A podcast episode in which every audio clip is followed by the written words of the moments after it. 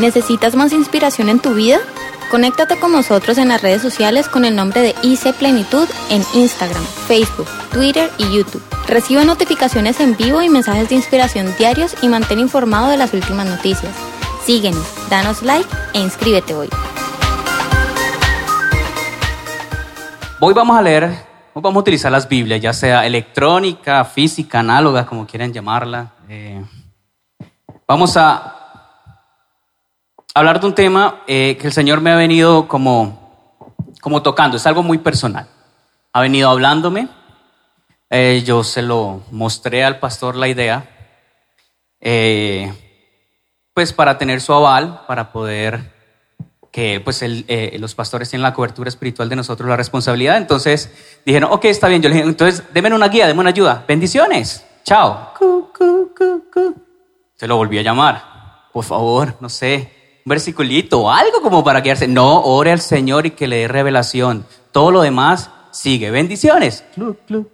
Y siempre terminaba con eso. Ok, entonces dije otra vez, otra vez en la jungla, solo. Y eh, tratar de organizar todo ese poco de ideas eh, tiene su ciencia.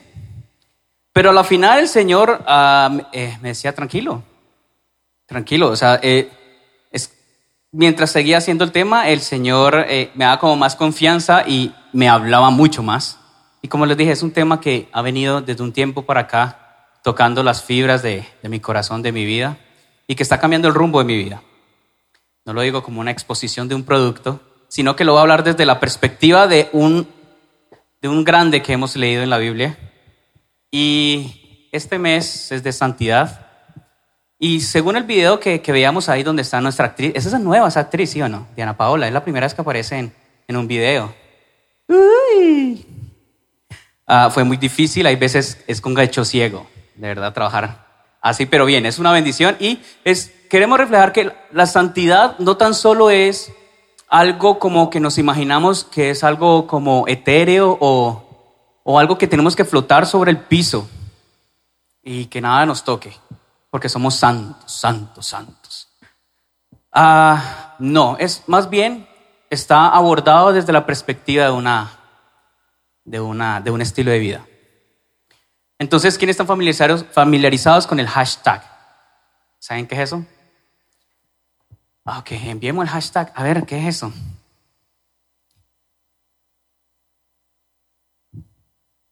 Ok, entonces lo vamos a llamar así. Estamos como muy recientes, el eh, audiovisuales. Uy, entró la nueva era. Entonces, no sé, los que ven redes sociales, siempre hay personas, unos personajes específicos eh, que colocan, no sé, en una playa, en, un carro que ni quieres de ellos, eh, un montaje o qué sé yo, y colocan sin filtro, estilo de vida, lifestyles, amado, eh, ¿cómo es que? Afortunada y bendecida y afortunada, en fin todo lo que quieren reflejar en, las redes sociales. Y digo que está bien, es un estilo de vida, la santidad es un estilo de vida. Y vamos a abordarlo, recuerden, siempre la perspectiva que tenemos de la situación, ¿no? Puede ser, la, puede ser la, misma, eh, la misma situación, pero dos personas lo pueden ver diferente y vamos a abordar la santidad como ese estilo de vida.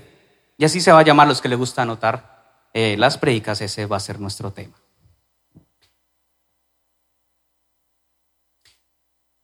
En nuestra visión, la visión de la iglesia cristiana, el primer punto, esto está muy fresquito para los de nivel 4 y sobre todo los de nivel 3 también, que el primer punto dice ser una iglesia según el diseño de Dios. Eso es adoración. Eh, estaba hablando ayer con mi esposa y siempre abordamos este punto de la adoración como algo, eh, digo, no, no, no tanto superficial, pero sí es de una perspectiva recuerden la perspectiva, ah, que no se vuelve parte de uno, que no nos sentimos identificados. La adoración es algo extremadamente profundo. Uno puede tener adoración hacia personas, y no solo hacia personas, sino objetos, eh, situaciones, eh, X o Y. Entonces busque la definición de adoración, la técnica. Y dice así, adoración es una noción que proviene del vocablo latino adoratio, esta palabra latina puede traducirse como acción y efecto de rendir culto a Dios. y es fruto de la suma, la suma de tres partes claramente delimitadas. El prefijo ad, que quiere decir que es equivalente, que es equivalente hacia. El verbo orare, que significa expresarse o dar un discurso o rendir culto. En algunos lugares decía a una deidad, en este caso pues, a Dios.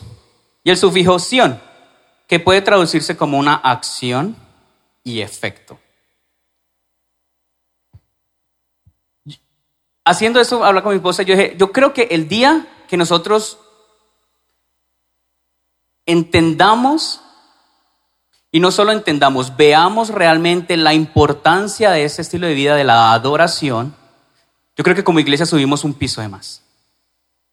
Espiritualmente subimos a otro nivel donde cuando uno está en una vida de adoración es una expresión de un amor extremo. No sé si ah, de pronto ustedes pueden sentirse eh, identificados de que, de que cuando uno ama tanto algo, no importa lo que uno tenga que hacer, no importa los esfuerzos, ni siquiera lo ve como esfuerzo, ni siquiera lo ve como una, como una, eh, ¿cómo se dice eso? Mm una obligación, como un sacrificio exactamente. Porque es el amor. Los padres se pueden sentir identificados con sus hijos. Eh, lo curioso es que hay un amigo que con el hijo y, cada vez que me expresa eh, toda la bendición que es, pero también los compromisos que hay, cada vez uno como que va colocando una barrerita, ¿no? Y, ay, no, que no llegue todavía, que no llegue todavía. Y que se haga el propósito de Dios, pero no está en el plan. Pero solamente hasta que se tiene el hijo, como me dice Oscar, es que se vive realmente el amor. Creo que se pueden sentir identificados los padres con eso. Sí, es el amor. Pero cuando decimos adoración es que toda, o sea, necesita una acción y es un efecto. Y la adoración es lo extremo, es lo más alto, es lo, es lo más es el sentimiento absoluto de eso. Y recordemos los que estuvimos el jueves que absoluto no hay nada más después de absoluto. ¿Dónde está el físico? Debe estar hoy en servicio. Absoluto es, eso es todo. O sea, ahí es, no hay nada más. Entonces, eso es adoración. Y si nos vamos a la historia de un personaje ah, que fue un ser humano, tuvo errores, eso es su humanidad, pero fue el único catalogado como, tuvo ese calificativo como el conforme al corazón de Dios. ¿Quién fue él? Bien, David. Vamos a la historia de David. Busquemos eh, Jeremías. No vamos a Samuel todavía, vamos a Jeremías 17.9. Y mientras lo vamos buscando y ahorita lo leemos,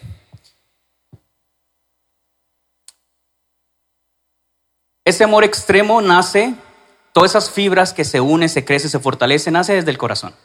En la Biblia se le asigna un valor impresionante al corazón. Leemos muchos pasajes que, que es que va, que, pues que va hacia eso, que habla sobre eso y el corazón es algo muy especial y muy importante. Yo me acuerdo, a ver si se acuerdan, hay predicaciones que ha dado mi hermano Esdras y ha hablado mucho sobre eso, sobre, sobre el corazón. Eh, y es verdad, o sea, si leemos, por ejemplo, Jeremías 17:9, dice así: Engañoso, si lo tienen? Engañoso es el corazón más que todas las cosas y perverso es. ¿Quién lo conocerá? Eh, vamos a ver si llega en la versión nueva, eh, en la versión internacional. Mientras llega, hay, un, hay algo bonito que dice ahí. Tic, tac, tic, tac, tic. Pobrecitos, es mucha presión. Exactamente. No tiene remedio, dice en la nueva versión internacional. Y si es algo tan importante en la Biblia y lo hablan de esa forma y quieren expresarlo de lo más alto, lo más profundo, lo más íntimo, pero también lo demás de valor, ¿por qué rayos dice es engañoso? ¿Qué es lo que dice en la segunda parte? No tiene remedio. Es como, como, como decir, ah, ok, está bien, eso es así. Ya, eso no tiene nada que hacer. Eh, si él es así, punto. Así es trabajar con personas, punto. Como dicen, sí, así es trabajar con personas, eso eh, duele o desilusiona, bla, bla, bla, bla, bla, bla. Pero miren lo que dice Proverbios 4:23 que ese sí lo tienen ahí preparadito. Sobre todas las cosas, lo sabemos muy bien, cuida qué? Porque qué? Bien. Pero si no tiene remedio, entonces ¿para qué lo manda uno a cuidar el corazón? Es, algo curioso. Entonces empecé, seguí buscando y ok, está bien, vamos a mirar. ¿Qué nos puede decir ahí? Porque de ahí salen esas fibras necesarias para tener esa vida en adoración. Lo increíble es que ah, el corazón tiene mucho valor.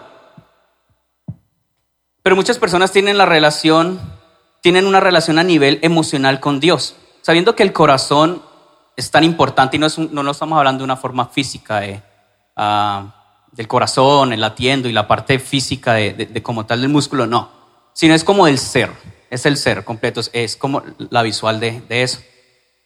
Y mire que con Dios, no sé si hemos visto o nos ha pasado a nosotros o conocemos personas cercanas que sucede eso. O sea, puedes tener su vida en oración, puedes saber de las escrituras, sabe doctrina, incluso son súper defensores del Evangelio. Pero cuando es algo a nivel emocional, no están libres de que pueda cambiar sus pasiones o puedan correr el riesgo de que llegue otra cosa y conquiste su corazón. Y eso puede ser muy fácil. Porque algo que conquista nuestro corazón es algo que se sabe vender muy bien. Si hablamos, me, acuerdo, me, me gusta mucho lo que, lo que dice un pastor que se llama Iván Pirela. Y dice, eh, los usuarios de Apple, eh, los usuarios de Android son aquellos que no tienen plata para poder ser usuarios de Apple. Y lo que, eh, lo que habla mucho de esa manzanita es por su, no sé, lo fashionista, lo lifestyle que puede ser, o, o o, el valor que tiene porque ellos mismos han identificado su producto y lo han llevado a ese estatus. Porque saben vender bien su producto. Son unos expertos vendedores. Lo mismo podemos hablar de grandes compañías. Si hablamos de un sitio de hamburguesas y malteadas, no sé, como dice mi esposa, la línea de vida amarillita y sale la M y todo, hasta los niños que todavía no saben hablar y dicen Manonalds o intentar decirlo y, es fácil. Ahí donde se ve el poder tan increíble de, de las compañías y lo que invierten, y créame, invierten mucho dinero, muchísimo dinero. Y después de que esté en nuestro vocabulario significa que hicieron bien la tarea. Pero si así también llevamos las cosas de Dios, llevamos el Evangelio y llevamos nuestras vidas con, ese, con esa parte emocional, también hay algo que puede llegar que venda mejor que el Evangelio. Y puede ser una relación, puede ser un trabajo, puede ser un familiar. Y todo eso está determinado por la situación en que estamos viviendo en ese momento, en ese segundo, en ese instante, y lo que estamos viviendo y lo que estamos pensando. Y puede, todo puede colisionar de tal forma de que es el momento perfecto para que cambie, cambie de parecer. Por eso es tan importante el corazón, por eso dice, no tiene remedio. Por eso tenemos que nosotros pasar al siguiente nivel. Cuando pasamos de lo emocional, llegamos al siguiente nivel, que es la adoración, que es a la profundidad de nuestro ser, de nuestro corazón. Y cuando uno está convencido de eso, siempre corre el riesgo uno de, que llegue otra cosa y lo conquiste. Hasta a veces desilusionarse en la fe. Y sí he visto muchos casos de eso. Perdemos nuestro corazón y cuando perdemos esa rienda y perdemos ese control que hay ahí, o esa posición, Dios se fija es en los corazones. Entonces en ese caso perdemos ese rumbo. Y si se fija en nuestro corazón, ¿qué hay en nuestro corazón? ¿Cómo está nuestra vida en adoración o de adorador para agradar a Dios? Y hay algunos calificativos o algunas opciones que uno puede, que uno puede, pues que podría decir que es es, uno puede tener una vida íntegra, motivaciones puras, porque Él bendice, sí, Él bendice las correctas motivaciones del corazón. Pero son una de tantas, porque cada uno tiene una vida especial o cada una tiene una, una vida específica. Y viendo la vida de David, y que era tanto su amor, su amor era tan extremo que lo que él, su vida era en búsqueda del corazón de Dios. Esa fue su vida. Sí, tuvo, sí, sabemos la historia, tuvo sus errores, ah, tuvo sus, eh, sus davidzadas, digo yo. Eh, se metía las patas como cualquier ser humano, pero aún así su vida fue siempre buscando eso, buscando el corazón de Dios. Y al final, ¿qué logró? Hombre, ese calificativo, un hombre conforme al corazón de Dios. Eso es un calificativo, es un calificativo muy salvaje. Que uno pueda llegar al final de su vida Y hay algo que me gusta de un pastor que dijo, ok, listo, está bien, si no existe cielo, si no existe eh, la vida eterna, listo, pues se acabó mi vida y punto. Pero si yo sirvo, o sea, yo sirvo al Señor con todo mi corazón y si hay vida eterna, me encantaría vivir en ella. Y llegar imaginémonos, bueno, no, porque eso puede ser muy tétrico. Llegamos al día, nuestro día final y miremos hacia atrás o nos sentamos en este instante ahí donde estamos con el pequeño calor que hay y poder decir, ¿qué he hecho yo? ¿Cómo ha sido mi vida? ¿Qué es lo que yo he aportado al mundo? Ya sea a mi pequeño ecosistema de mi familia, o al del trabajo, o aún mucho más grande. ¿Y qué hemos hecho?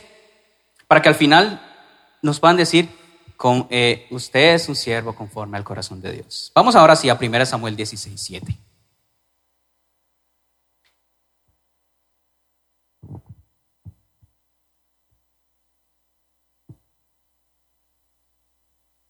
Venga, yo saco mi Biblia por acá.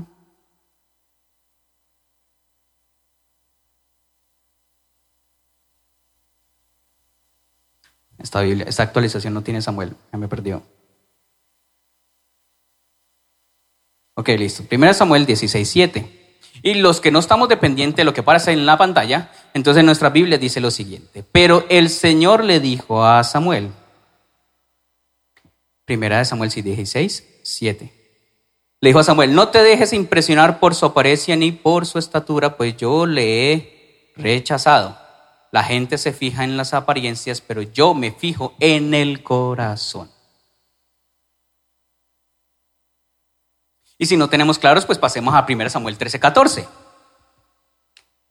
Samuel 13:14 dice así. Pero ahora te digo que tu reino no permanecerá el Señor ya está buscando un hombre más de su agrado, pero tú no has cumplido su mandato, que es lo que había en ese corazón. O sea, hasta ahí llegó. ¿Pero de quién? ¿De David estamos hablando? Exactamente, vamos bien.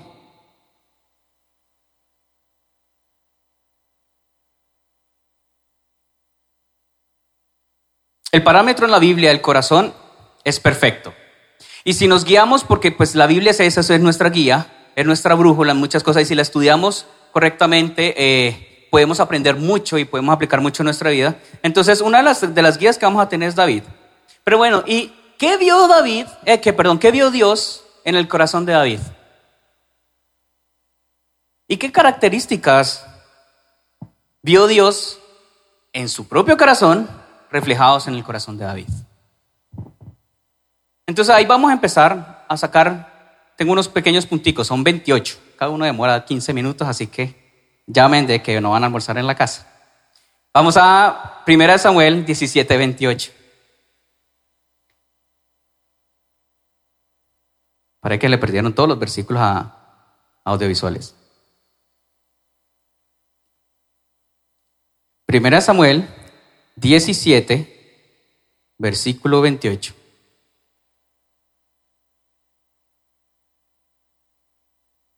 Ok, vamos a empezar a ver uno de estos puntos. Dice así, Eliab, el hermano mayor de David, lo oyó hablar con los hombres y se puso furioso con él.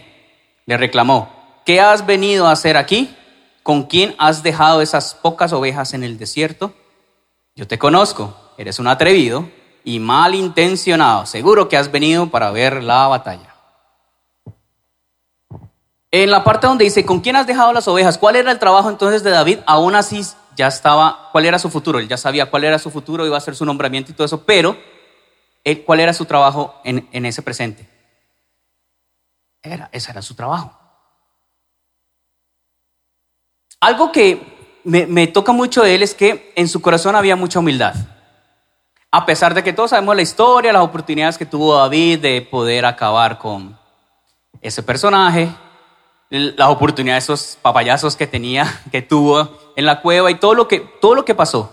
Pero aún así, David era una persona que sabiendo la posición que podía tener, el futuro tan gigante que podía tener, aún así tenía esa postura de humildad. No sé si nosotros eh, nos suceda de que tal vez manejemos bien un tema, manejemos bien una situación o estemos bien capacitados y nos llega una persona menos capacitada en el tema a enseñarnos. ¿Cómo lo tomaríamos? Yo aprendí a callarme. Porque lo que yo hacía es que mi mente se iba a otro lado. Me imaginaba como un miquito con, platillitos en la mente y, ya, y quedaba, quedaba en, como en, un coma. Aprendí a callarme, aprendí no a hablar, porque pues sí, la vida se encarga también de, de enseñarle cositas a uno bien chéveres. Pero aún así es una posición donde le decía a David, ¿usted dónde estaba? ¿Usted para qué viene para acá? Y su, su posición era eso, seguía siendo un pastor de, del rebaño, la oveja. Y en 1 Samuel 18, si pasamos al 18, versículo 23, dice, esto se lo repitieron a David, pero él respondió, ¿creen que es cosa fácil ser yerno del rey? Yo no soy más que un plebeyo insignificante.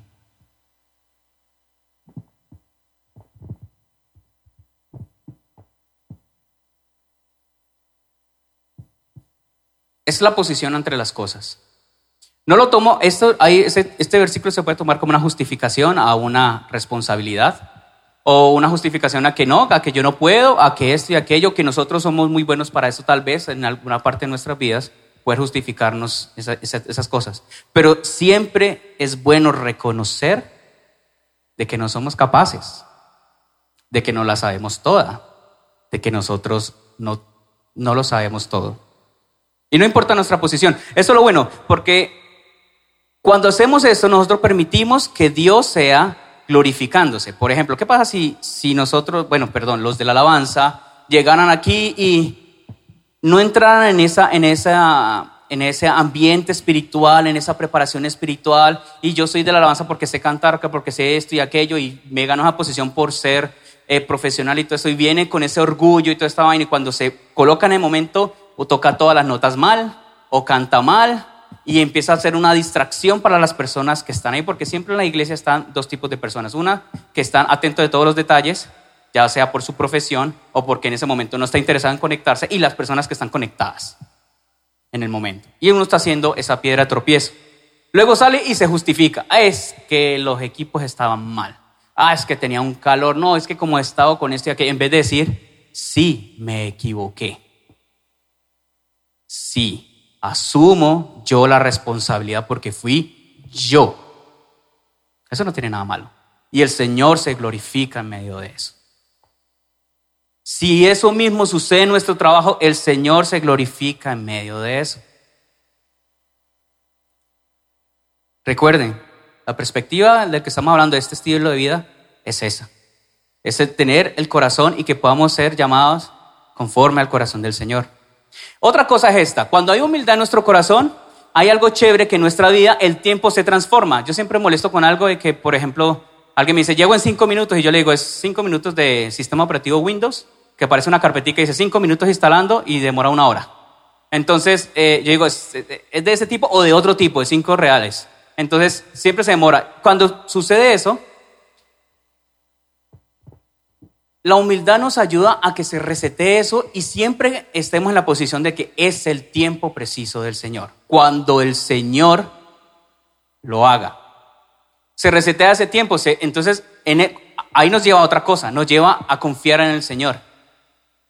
Y si yo les digo, ok, si tenemos esa vida, esa vida, ese estilo de vida y lo hacemos constantemente, se nos quita una carga encima. Porque le estamos dejando las cosas importantes al que debería tenerlas. No en, las capacidades de nosotros, porque son limitadas. Así que cuando nosotros eh, somos humildes y dejamos que el Señor se glorifique en medio de eso, también se nos resetea ese tiempo y dejamos de tener como ese afán de que las cosas sucedan. Y lo bueno de tener reseteado el tiempo es que nosotros estamos pendientes de cuándo es el tiempo del Señor y lo vamos a saber, porque en ese momento debemos estar totalmente preparados para hacerlo y poder decir, ok, está bien, yo voy a predicar. Ok, está bien, pastor. Sí, señor, yo lo hago. Vamos a 1 Samuel 18. Versículo 11.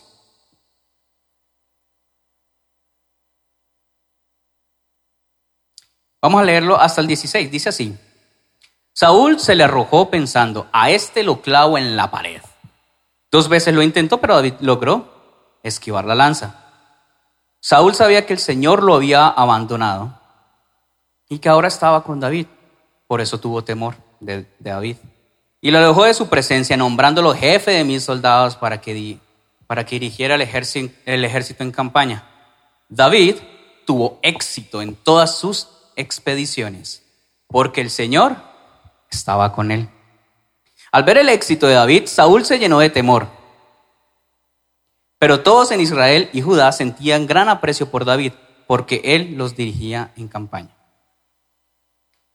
Otra de las, de, como segundo punto, lo coloqué así, honra. Lo llamé de esa forma. Porque la honra siempre, o bueno, gran parte para nosotros, tener esa posición, tener eh, esa, eh, esa cualidad, está arraigado totalmente a lo que es el orgullo. Ah, pero es que yo debería estar en esa otra posición. Ah, es que yo estoy preparado. Me acuerdo muy bien un amigo que trabaja en el mundo de las finanzas y eh, hizo 10 mil eh, certificaciones y estaba más preparado que cualquier otra cosa. Y siempre, siempre venía con esa actitud, bueno, tenía esa actitud de que él debería estar en la posición de tal persona. Cada semana hablaba de una persona diferente de su trabajo. Y decía, yo lo haría mejor. Porque esto, esto y esto y aquello. No, pero es que yo lo haría mejor. Entonces cada semana cambiaba, entonces yo me acercaba, cuando me acercaba y hablaba con él, decía, bueno, hoy quién es, esta semana quién es. ¿Quién es el que usted es mejor todavía? Y uh, está en esa posición y bla, bla, bla, bla, bla, bla, bla. Y eso, por eso digo, la honra va arraigada esa parte del orgullo. Porque aún así, sabiendo de que el, aquí dice que sabiendo que Dios estaba con David, Saúl quiso enviarlo al peor trabajo, le mandó, le colocó las peores tareas, las peores responsabilidades. ¿Y qué hacía David? Cumplía. Y y aparte que cumplía, respetaba, sabiendo que Dios estaba con él.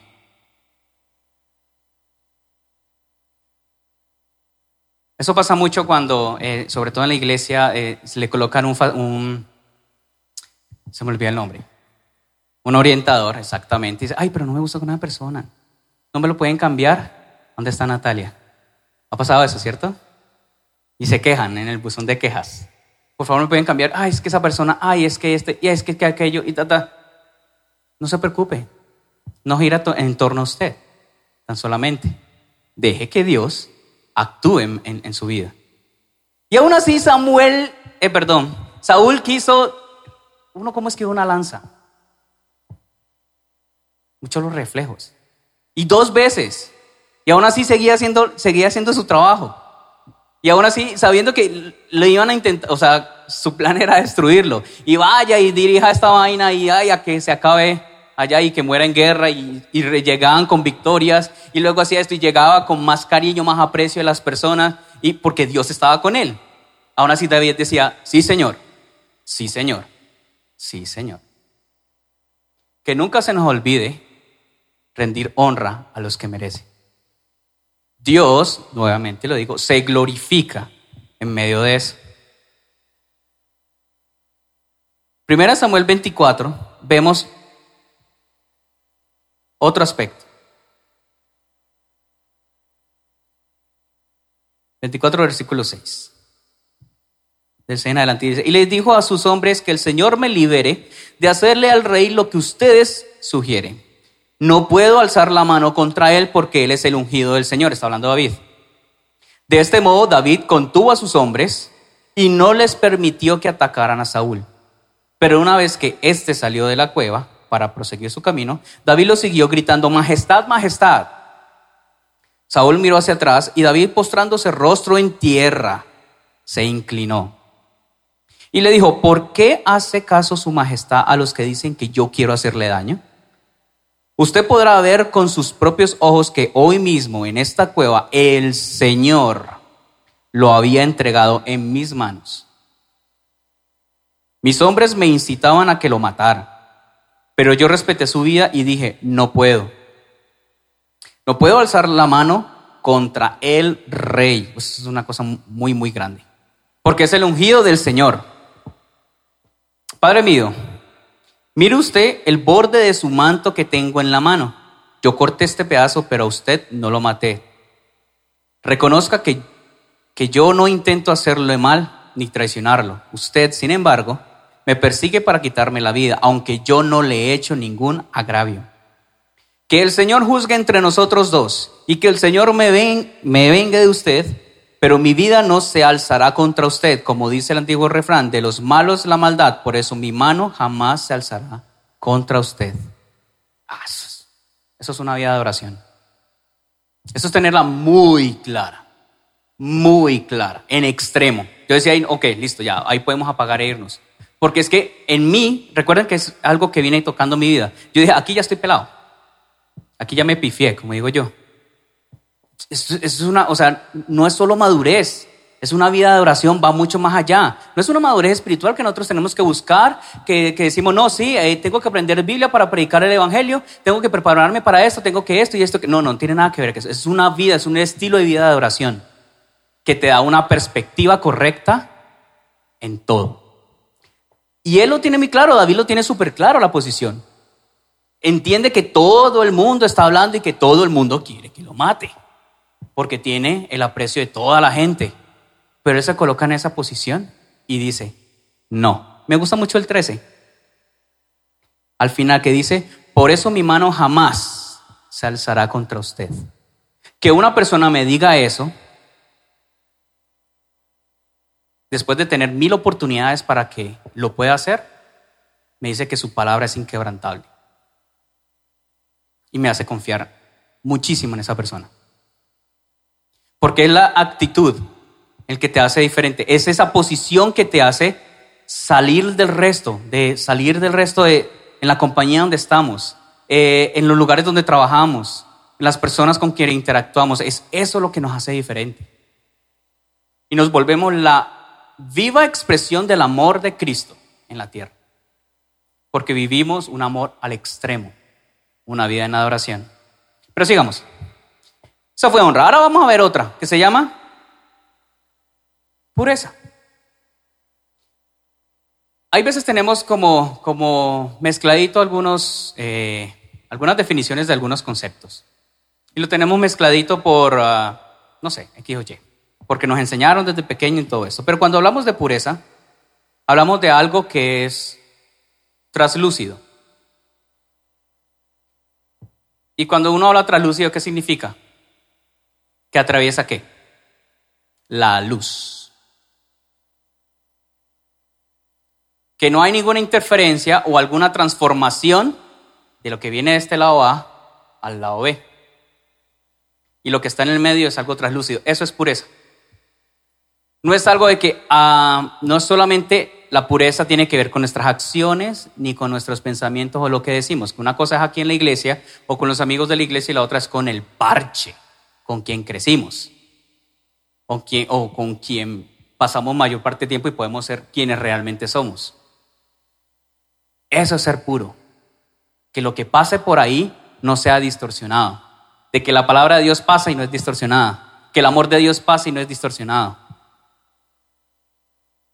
Y pureza es eso, realmente. Si vemos en ese, volvemos al 13,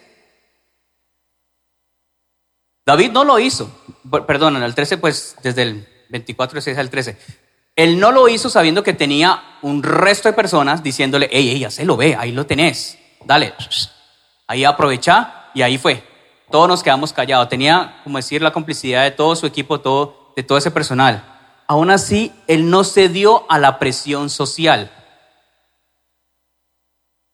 Y a pesar de todo eso, de no ceder de esa forma, porque lo tenía, hasta él dijo, el Señor me lo entregó ahí como en bandeja de plata. Fue él también que me lo entregó. Aún así, él no lo hizo. Y para colocar como una, una, una, cerita, eh, una cereza perdón, encima del helado, así, bueno, unas dos más encima del helado, fue y le confesó al propio Saúl. Una cosa es no hacer y otra cosa es aceptarlo y hablarlo y volverlo público con la persona que no, que es la que menos debe escucharlo. Aún así, mire la pureza. Se acercó y dijo, mire, yo tuve la oportunidad y no lo hice porque en mis manos nunca va a haber esto. Es increíble, es increíble. Sabiendo que todo está a favor de David. Todo está a favor de David, todo. El, el favoritismo, el amor del pueblo, todo está a favor de David. Aún así, es tan puro y transparente que no lo hizo y confesó. Y aparte de confesó, le, contó toda la verdad. ¿Y qué le contó? O sea, por ejemplo, donde dice él 12, perdón, no. El 11 dice, Padre mío, mire usted el borde de su manto que tengo en la mano, yo corté este pedazo, pero usted no lo maté. Reconozco que yo no intento hacerle mal ni traicionarlo. Usted, sin embargo, me persigue para quitarme la vida, aunque yo no lo he hecho ningún agravio. Él conoce la situación, él sabe, él es realista, él sabe lo que está sucediendo, sabe cuáles son los planes en contra de él. Él, él está al tanto de todo, pero aún así no transforma su corazón, aún así no se deja envenenar. Como yo digo, no se deja cocinar en sus propios juguitos, ya sea por el chisme, ya sea por la rabia, ya sea por lo que sea. No se deja, es algo inamovible. Con razón tiene ese, tuvo ese calificativo. Y ahí es donde digo, yo estoy pifiado.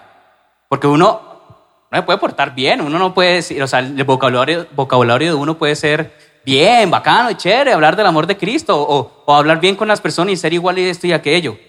Pero cuando llega un chisme, un comentario uno de una vez, como que algo se le mueve allá adentro y, ¿será cierto? Ya, ya le abrió las puertas.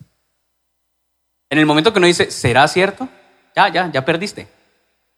Porque le diste una oportunidad a algo que tal vez no es. Y la posición de David fue esa. No, yo sé cómo es toda la vaina, pero no, y no va a haber, de mi parte no va a haber. Puede haber de todos los demás, porque no me importa los demás, cada quien tiene su vida. Pero de mi parte no va a suceder. Es una pureza, es, una, es algo íntegro, es algo realmente traslúcido. Vamos a Salmo 51. Salmo 51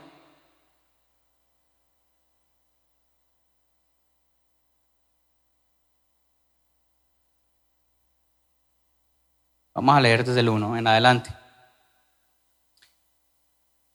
Esta parte es maravillosa. Ten compasión de mí, oh Dios, hablando David, conforme a tu gran amor, conforme a tu inmensa bondad, borra mis transgresiones. Lávame de toda mi maldad y límpiame de mi pecado. Esto es muy profundo.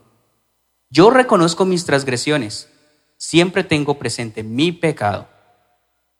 Contra ti he pecado, solo contra ti, y he hecho lo que es malo ante tus ojos. Por eso, tu sentencia es justa y tu juicio irreprochable. Yo sé que soy malo de nacimiento, pecador me concibió mi madre.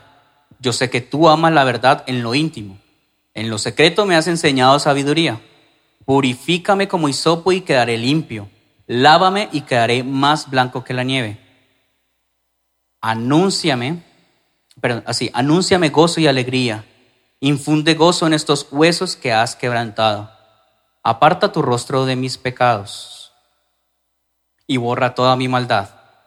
Crea en mí, oh Dios, un corazón limpio y renuévame la firmeza de mi espíritu.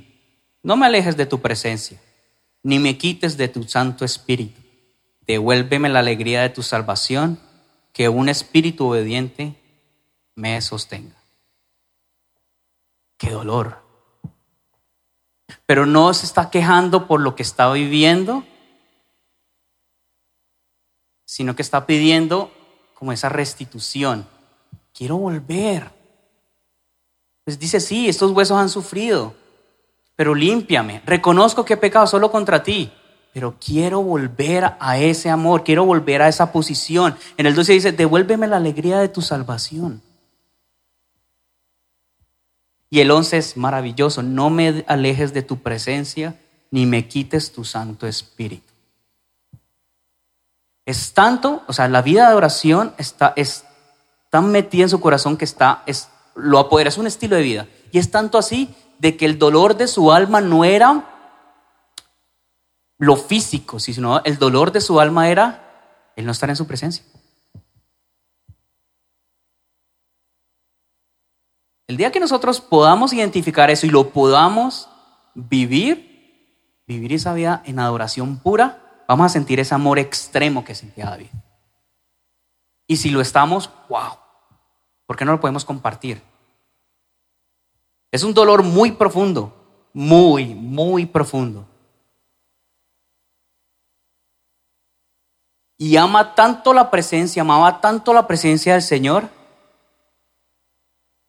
que implorar, improla, impro, implorabla, y Eso de no perderla. No quería perderla de su vida. Nada más tenía significado, nada más tenía sabor, nada más tenía colores, nada más tenía vida, nada más respiraba, no, nada más existía. Yo quiero tu presencia nuevamente. No me alejes de, de tu presencia ni me quites tu Santo Espíritu. Sí, él pecó, ya sabemos la historia, él pecó. Él lo reconoció. Y tener esa actitud, un adorador tiene esa actitud de arrepentimiento reconociendo siempre las fallas, porque en pos de que nunca sea uno desechado de su presencia. Hay una canción que me fascina muchísimo, que es Cara a Cara de Marcos Vidal. Ay, yo creo que construyendo, o sea, escribiendo esa letra, el hombre estaba en el séptimo cielo. Pero es un clamor. Es, desde lo, es el clamor de una persona, de, estamos hablando como, escritor, que tan solo que quiere verlo, tan solo quiere estar en su presencia. No importa, o sea, no importa que esté, él dice eh, rendido en el piso eh, y que nadie diga nada y, que pase todo el tiempo, pero estar ahí. Si nosotros añoramos eso todos los días, tenemos un estilo de vida. Y nuestro estilo de vida es de adoración, es algo muy íntimo que proviene, proviene de nuestro corazón. Y algo que tenemos que entender muy bien es que debemos odiar el pecado. Y como somos humanos y estamos en esta carne, tenemos que luchar constantemente contra eso. Lo bueno es que el Señor nos prepara y tenemos que entender y tenemos que fortalecernos, tenemos que entrenar como cualquier parte física, eh, algún deporte se tiene que entrenar para que los músculos correspondientes para alguna actividad sean activándose, sean fortaleciéndose y sean actuando de la forma necesaria. Eso mismo pasa con una vida de, una vida de oración. Hay que entrenarla. Y para entrenarla hay que estar en la presencia del Señor. Uno puede decir, punto, ya listo, está en la presencia, pero ¿cómo estoy en la presencia del Señor? Tiene un corazón arrepentido, tener pureza, humildad, rendir honra. Pero si nosotros no tenemos arrepentimiento genuino, no es el hecho solo de confesarlo o de pensarlo, sí, he pecado y hago una oración en mi secreto y que el Señor se glorifique y no. Es ir, si fue contra una persona, es ir a la persona y pedir perdón. Es ir y decir, yo pensaba esto usted y permití de que todas las personas lo que me dijeron, permití que se creara una imagen que no era. Y pido perdón. Me acerco y hablo con esa persona. O reconozco y frente a Dios digo, Señor, no alejes de, mí tu presencia. Si no tenemos arrepentimiento genuino, nunca seremos restaurados en el nivel de autoridad. Nunca habrá gracia si hay pecado oculto, no nos debemos de rendir. Siempre tenemos que luchar por vivir en, en esa integridad. Vamos a Samuel, volvamos otra vez a Samuel. Samuel 17. Perdón, primera Samuel. Capítulo 17, versículo 33.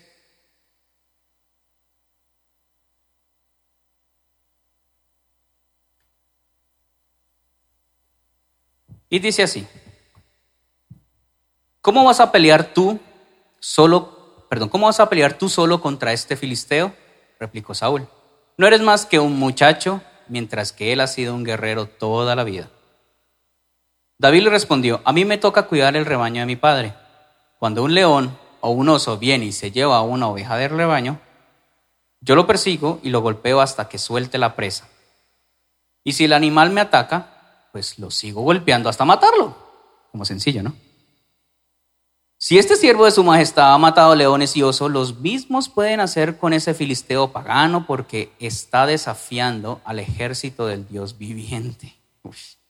El Señor que me libró de las garras del león y del oso, también me librará del poder de ese filisteo. Anda pues, dijo Saúl, y que el Señor te acompañe. Eche para allá.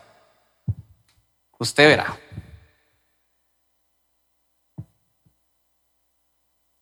Y como ya de, hace rato, en, como hace tres, cuatro puntos atrás, yo estaba pifiado, llegué a este punto que es la obediencia. y peor todavía. Es como a niveles que uno le hace falta más. Creía tanto, bueno, no creía tanto, o sea, su vida de adoración, su estilo de vida de adorador estaba tan bien estructurado que él sabía que el poder de Dios estaba con él. O sea, algo tan sencillo como decir, sí, claro, y si, no me, y si me ataca, pues lo golpeo y lo mato. Un oso. O cualquier cosa por el rebaño. Pero, pero lo hacía con, o sea, aquí la lectura es como algo muy sencillo. O sea, listo, Gerson Herrera puede decir como algo sencillo, como algo en el sonido, sí, claro, yo puedo arreglar eso con un micrófono, bla, bla, bla, bla. O en algún proceso, sí, claro, yo puedo hacer esto y ya, llega y, y lo arreglo. Porque sé cómo puede suceder, o sea, cómo se puede arreglar, sé cuál puede ser la solución. Pero la solución enfrente, o sea, un caso como un oso, algo con una fuerza tan descomunal, es lo sigo golpeando y lo mato.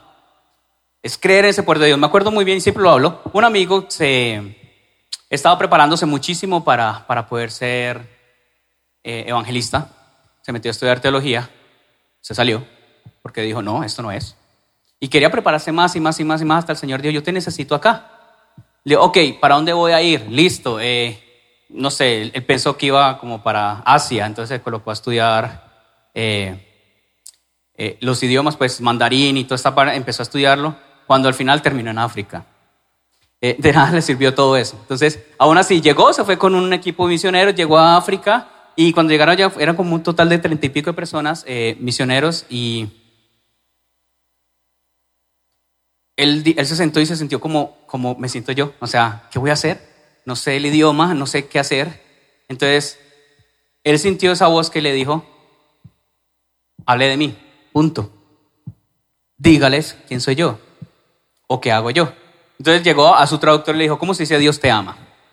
En su idioma, en las varias, varias tribus que estuvieron. Al final terminó como con treinta y pico iglesias, pudieron formar treinta y pico iglesias en dos meses. Solo diciendo Dios te ama. Y entonces listo, que uno dice, wow, o sea, eso así de fácil. Y gastó tanto tiempo en la universidad.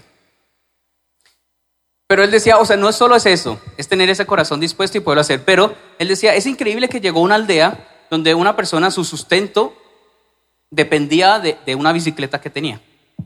Y, y, o sea, a pie era como 12 horas caminando y, la bicicleta la ayudaba a cortar esa distancia y, nada, se le dañó.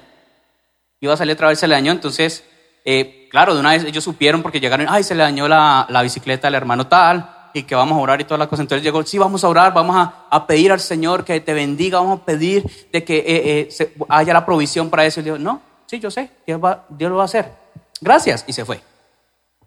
Entonces él quedó como pasmado y volteó a mirar al equipo de misioneros y ellos ¿Qué pasó? Le preguntaron al traductor y dijo, aquí la cree, o sea, aquí les dijo así, aquí la gente tiene esas bases tan profundas en la fe de que saben que Dios lo hacer. Ni siquiera es necesario pedirlo. Eso fue una cachetada para ellos. Porque, o sea, si van a colocar, vamos a declarar, ahora mismo vamos a abrir las puertas del cielo y que venga bendición, aleluya y todo estaba y vamos a profetizar y todo eso. No. Le digo, ok, está bien, gracias. Y se fue. Yo sé que lo va a hacer. Y se fue. Es tanto así la fe en sus convicciones, es tan profundo de que ya era parte de su estructura y es de, de, esa, de esa cultura como tal. Aquí David es lo mismo. Cuando uno tiene esa seguridad, cuando uno tiene ese estilo de vida de adorador, uno sabe, o bien, uno sabe lo que el poder de Dios puede hacer, no sabe hasta dónde puede llegar porque es infinito, pero sabe que el poder de Dios lo puede hacer. Y es estar dispuesto. Ahí decía David, decía, ok, yo lucho contra él y la suelta, eh, suelta a mi oveja, pero si sigue atacando, pues sigo golpeándola y la mato, punto. Eso es todo. Entonces vengo aquí, yo sé cómo Dios hace eso, entonces cree que ese filisteo va a ser mayor que eso. He peleado contra osos, por favor. O sea, eso es. Le quedó pequeña esta película Revenant, que peleó contra ese oso y lo volvió chicuca. Y Nada, o sea, él tiene esa convicción se ofreció y diciendo, el poder de Dios es mayor, yo me puedo enfrentar. Lo mismo pasa con nosotros. Y si nosotros lo creemos, tenemos una situación en nuestra vida. Puede estar pasando algo difícil en nuestra familia, puede estar pasando algo difícil con nosotros, ya sea en la parte económica o cualquiera de las áreas que nos esté golpeando realmente. Y nosotros estar en la casa durmiendo tranquilos, sabiendo que el poder de Dios lo puede hacer. Sabiendo que el Señor se va a glorificar en medio de eso. Ah, eso es es lo que le digo, eso no es madurez tan solo, eso realmente es tener una vida, una vida de adoración. Todo esto nos lleva a pensar, ok, ¿en qué punto estamos? ¿Qué es lo que necesitamos? ¿Realmente la vida de adoración nos puede llevar a otros niveles y ver la gloria del Señor reflejada en, en áreas que llevamos años orando, que llevamos muchísimo tiempo pidiéndole al Señor? Hemos doblado rodillas. Por ejemplo, en este momento hay una, eh, eh, debido a todo esto, eh, por ejemplo, en la alabanza, pues que estamos, soy parte de ahí la alabanza, vamos a empezar a, a orar específicamente, a tener una guerra espiritual por eso, porque todo se está transformando. Y tenemos que tener esa vida de adoración. ¿Por qué? Porque tenemos que, sabemos que el poder de Dios lo va a hacer y que todo esto lo que está sucediendo, nada, es como enfrentarse contra, contra el oso, pegarle y hasta matarlo. Pero nosotros no este, vemos, los, vemos esas, esas cosas tan, tan grandes que nos está sucediendo que decimos no podemos más. Y me acuerdo muy bien, hace muchos años una persona me dijo, y si el mundo se me está cayendo, yo tengo que agarrarme de cualquier cosa que no esté cayendo con el mundo. Eso lo dijo él. Y tiene razón. Esa es la posición de un ser humano. Claro que sí. Eso podemos pensar. Pero si nosotros tenemos esa vida de oración, nuestra perspectiva es la correcta en frente a cualquier posición en que estemos, en cualquier, en cualquier situación que estamos viendo, nuestra perspectiva va a ser la correcta. ¿Y cuál es la correcta? Mi vida, mi amor extremo por su presencia. Solo me ocupo de eso, de conocer el corazón de Dios. Ese es mi trabajo, ese es el trabajo de un adorador. De que ahí salen, salen todos estos, estos puntos que hemos hablado, sí, claro que sí. Pero solo yo me encargo de que la presencia de Dios nunca se ha expulsado yo de ahí. Coloquémonos de pie. Vamos a orar. Gracias por acompañarnos el día de hoy. Nosotros creemos que Dios quiere hacer más cosas para ti y a través de ti, y nos encantaría saberlo. Si has sido impactado por este ministerio, compártelo a nuestro correo electrónico info.plenitud.org. Otra vez muchas gracias por acompañarnos y esperamos que este mensaje sea de bendición para ti.